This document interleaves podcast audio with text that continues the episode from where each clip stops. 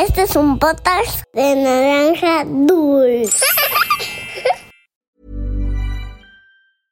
I'm Sandra, and I'm just the professional your small business was looking for. But you didn't hire me because you didn't use LinkedIn jobs. LinkedIn has professionals you can't find anywhere else, including those who aren't actively looking for a new job but might be open to the perfect role, like me. In a given month, over 70% of LinkedIn users don't visit other leading job sites. So if you're not looking on LinkedIn, you'll miss out on great candidates like Sandra. Start hiring professionals like a professional. Post your free job on linkedin.com/people slash people today. Había una vez Once upon a time, una volta en un país de lontano. Era uma vez num país muito distante. Cuentos para niños que exploran el mundo. Niños y niñas de Había una vez, ¿cómo están? Yo soy Karen y sí, el día de hoy les voy a contar un cuento llamado Cómo convertir la tierra en oro, un cuento de Birmania.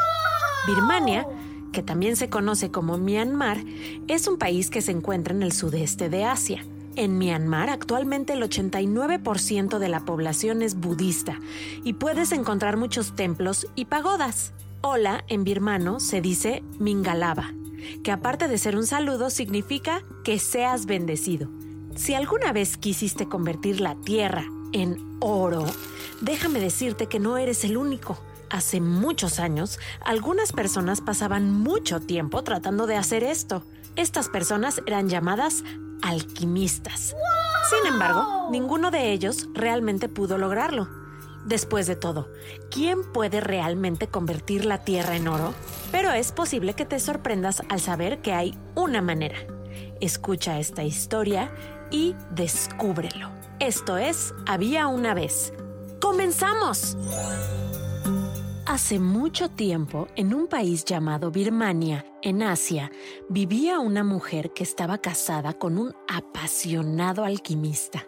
Ella amaba mucho a su esposo llamado Rahu, pero un miedo pesaba en su mente. Todo el día trabajamos tratando de convertir la tierra en oro.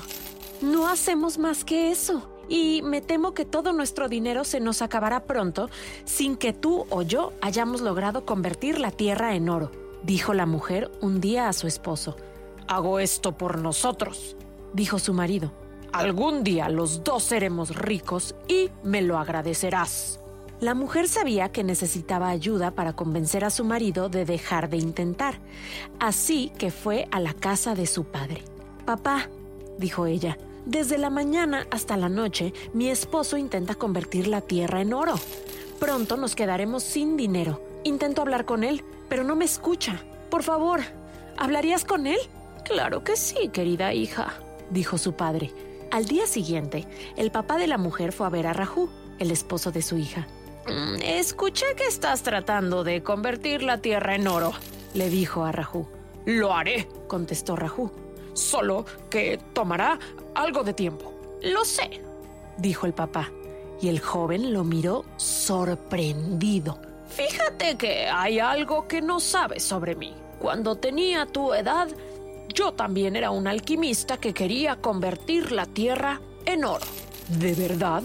dijo Rajú sorprendido. Y no solo eso, dijo el papá, sino que después de muchos años descubrí el secreto.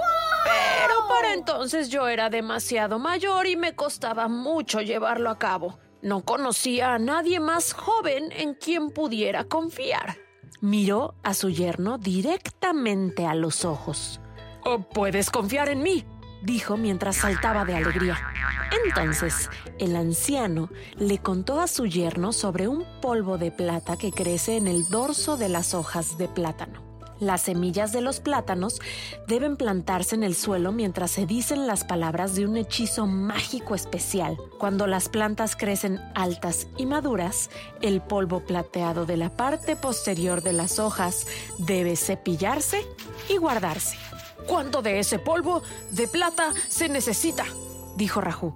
Dos kilos, dijo el padre.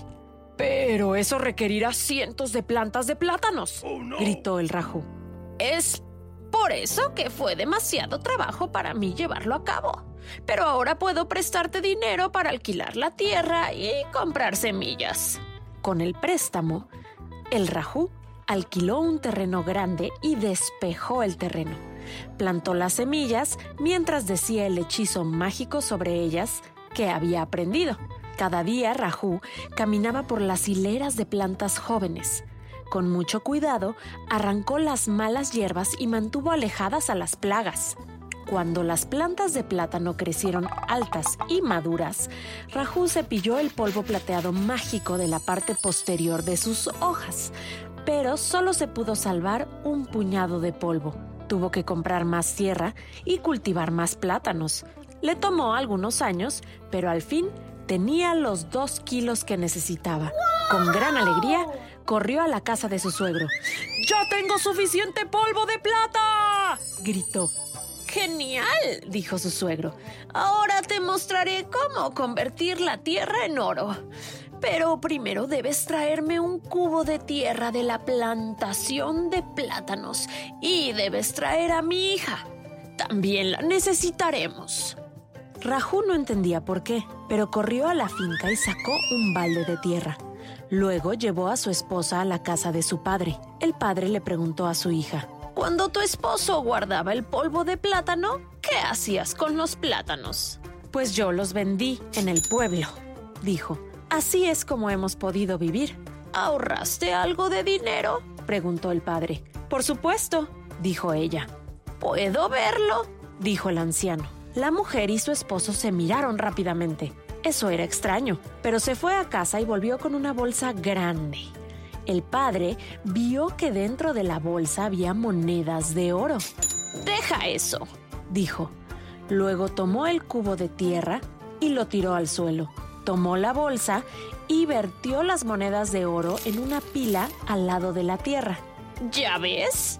dijo volviéndose hacia su yerno. Has convertido la tierra en oro. Rajú dijo, ¿qué? Oh, ya entiendo, dijo la hija. Querido esposo, dijo, tú cultivaste la tierra y luego vendimos los plátanos. Ahora tenemos monedas de oro. Pero esa no es la magia que tenía en mente, dijo.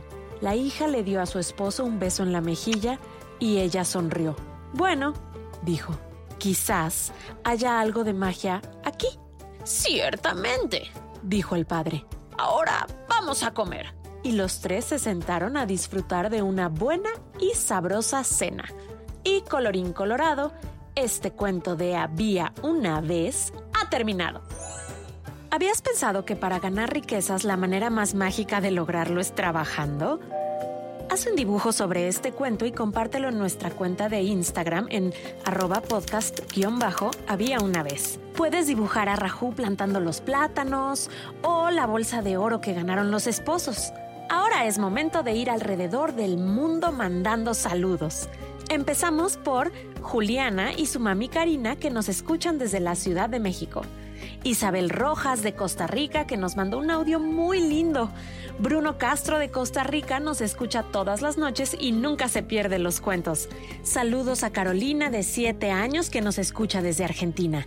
A Cier de 7 años le encantó la historia de Rebeca y a Axel de 6 años la de Malala. Nos escuchan desde Chicago. Saludos a Alicia de 8, Inés de 5 y Elena de 2 desde León, Guanajuato, que nos escuchan en el coche. Cristos Elías, de cuatro años, y Natalia Itzel, de tres, nos escuchan cada noche desde Calhoun, Georgia, Estados Unidos. Desde Cartagena, Colombia, nos escuchan Sergio de siete, Elisa de cuatro y Elena de dos añitos. Saludos a Maya y Mariana de México, que esperan ansiosas cada semana un cuento nuevo. Amanda Amixtae y Miguel Arturo les gustan mucho los cuentos y nos escuchan antes de dormir. Antonia nos escucha todos los días y nos envía un fuerte abrazo desde Panguipuli, Chile. Julieta, de 6 años, de la Ciudad de México, nos manda saludos y nos dice que su cuento favorito es el del dragón chino. León, de 8, y Mateo, de 4 años, nos escuchan todos los días desde Mérida, Yucatán. Mateo, de 11, de la Ciudad de México, nos escucha siempre de regreso de la escuela con mamá y su hermanita Paula. Patricio de 5 años y Regina de 7 nos envían dibujos increíbles y nos escuchan en carretera. Obed Alberto desde El Salvador nos pide un saludo. Valentino y su mamá Martina nos escuchan camino a la escuela desde Chile. Emma Sofía nos escucha a diario desde Oaxaca, México. Isabela de 7 y Ryan de 4 nos escuchan desde Brooklyn, Nueva York. Elías y Matías Valdés de Ciudad de México no se duermen sin antes escuchar Había una vez y les encantan los idiomas. Ezequiel y Abigail de Pereira, Colombia nos escuchan todas las noches y su cuento favorito es La sopa de piedra. Julieta y su mamá Brenda nos escuchan todo el tiempo y les encanta Había una vez. Nos envían un dibujo muy lindo de Malala y nos escuchan desde Puebla, México. Un saludo a toda la gente que nos escucha. ¡Hasta la próxima!